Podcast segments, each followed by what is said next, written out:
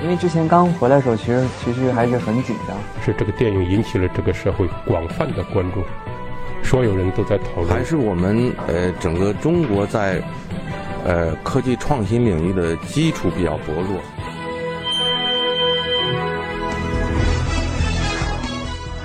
影响有影响力的人，中国新闻周刊。欢迎收听中国新闻周刊。本期我们要分享的文章。在俄罗斯重新发现东方。文章主笔王璐。人们常常忘记，俄罗斯也属于东方，甚至连俄罗斯人自己也时常会模糊关于东方的记忆。二零一六年五月二日，俄罗斯新出台的政策规定，任何愿意前往太平洋海岸和中国边境地区生活的公民，可免费获得二点五英亩的土地。这片被遗忘的土地叫做远东。事实上，远东地区并没有受到遗忘的影响，恰恰相反，几十年来，它正以一种独特的东方化趋势向前行走。这些变化被一名在贝加尔湖畔出生长大的摄影师记录下来，他的名字叫艾伦娜·安纳索娃。严格意义上来讲，俄罗斯的远东地区是指俄罗斯濒临太平洋的地区，由九个行政区域构成，联邦首府是哈巴罗夫斯克。这里总面积占国土面积的百分之三十六点四，人口却仅有七百零二万，占全国人口的百分之四点九。自古以来，人迹罕至都是远东地区最显著的特征。从历史上而言，俄罗斯的领土扩张能力总是超过了居民定居的能力。十八世纪后期，凯瑟琳大帝曾邀请数万名来自欧洲的移民进入新开拓的疆土，他们成了乌克兰南部地区和部分俄罗斯地区最早的居民。远东地区也一度被当作流放之地，为人轻视。一八九零年，作家契诃夫跋涉长达一万俄里的艰险路途，抵达远东萨哈林岛，试图从一群被海洋天堑囚困的人中寻找生活的真理。于是有了这样一段意味深长的谈话。当地酒商彼得洛维奇说：“西伯利亚这里的人都愚昧无知，没有才干。你跟这种人生活在一起，只能无限的发胖。”而对于心灵和头脑，什么也没有，根本不知道为什么活着。契诃夫说：“人干活，吃得饱，穿得暖，他还有什么可需要的？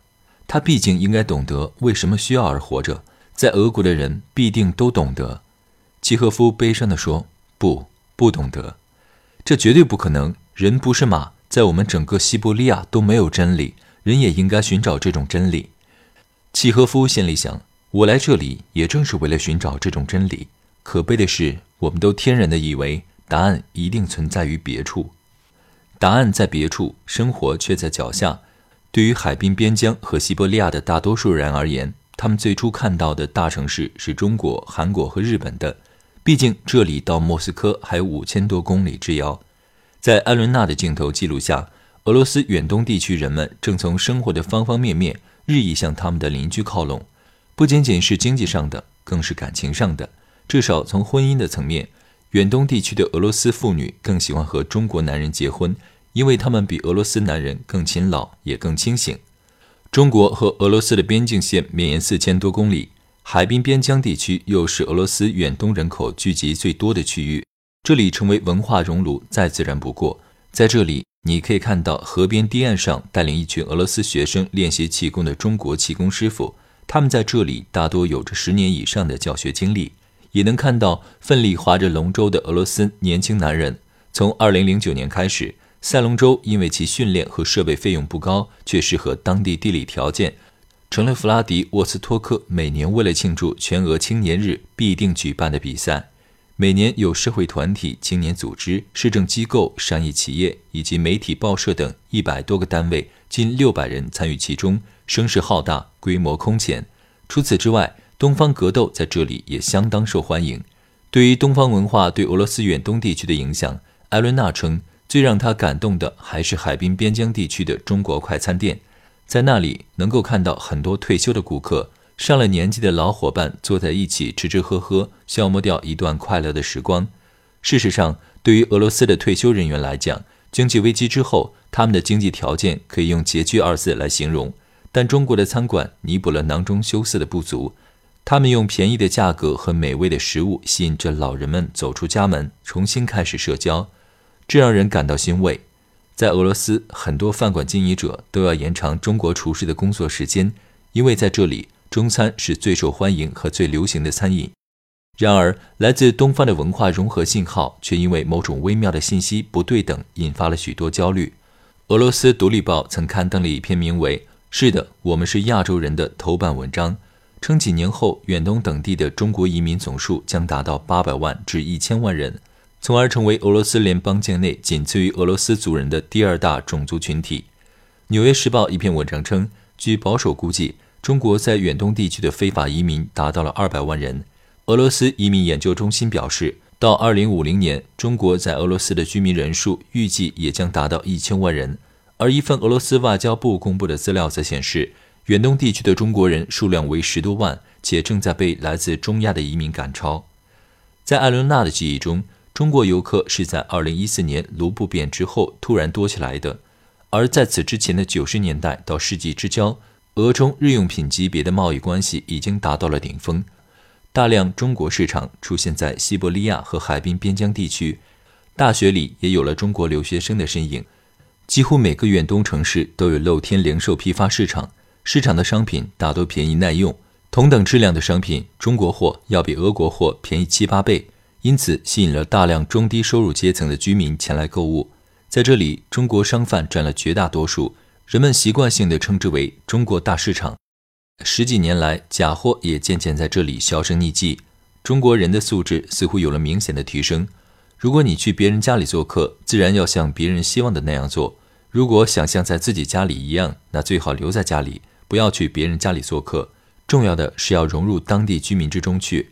一位在俄罗斯从事水果蔬菜批发生意的中国人说：“除了个体商业活动外，中国人还广泛地从事农耕、养殖、森林采伐和建筑等行业。许多俄罗斯官员和雇主对中国工人褒奖有加。他们认为，中国工人不仅活做得仔细，而且特别能吃苦。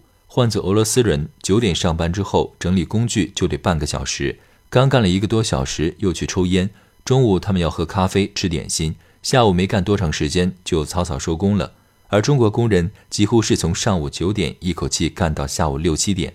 劳动密集型生产需要劳动力，因此建筑业、种植业是远东地区与中国劳务合作最主要的领域。六十二岁的中国农民李成斌在俄罗斯耕种着约四百九十五亩土地。他说：“如果在中国，他就是拥有土地最多的农民。三亿中国农民人均土地面积不超过十二亩。”一九九一年，苏联解体后，原有的补贴制集体农庄体系也随之瓦解。远东地区经开垦的土地，大部分位于中俄边境相对肥沃的狭长地带。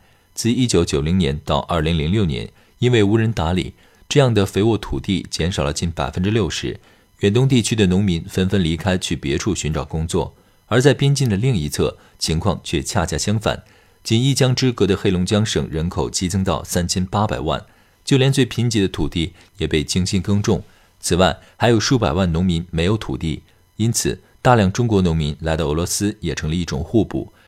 一则报道中，俄罗斯官员甚至戏称，有些活儿俄罗斯人根本就不会干，比如种西瓜，同样都是种，俄罗斯人种的就不结瓜，中国人种的就结。阿穆尔州行政中心布拉戈维申斯克的官员认为。俄罗斯远东城市与中国的财富和发展之间的差距是显而易见的。它曾经是一个蓬勃的边境城市，如今却类似一个典型的二十世纪七十年代的苏联城市，单调破旧，经济萧条，人口只有二十一点六万。而黑龙江对岸熙熙攘攘的中国城市黑河，新兴的高楼和人口几乎是对岸的八倍。艾伦娜说：“人们都向往更好的生活，但并非所有人都选择背井离乡。”不是所有的人都准备在成年后改变居住地，离开朋友、邻居和家人。在这里，人们更真实地与大自然相处。例如，这里有四季分明的气候、清新的空气和水。同样被远东人接受的，还有文化的交融和更多可能。孩子们会学习汉语、韩语和日语，并且梦想着让自己的所学和职业活动尽可能多地与亚洲地区发生关联。在阿伦娜看来，寒冷塑造了人们更鲜明的性格特征。通常在这种地区生活的人们，更明确地知道自己希望从生活中汲取什么，也更清楚自己想要为此付出怎样的实践。远东这片土地上生活过布里亚特人、通古斯人、他们的后裔分散在不同的地域，衍生出了丰富多彩的文化。人类从来都不是地域的人类，正如文明不会停留在原地。或许许多年后，我们将因远东而为东方文化注入新的含义。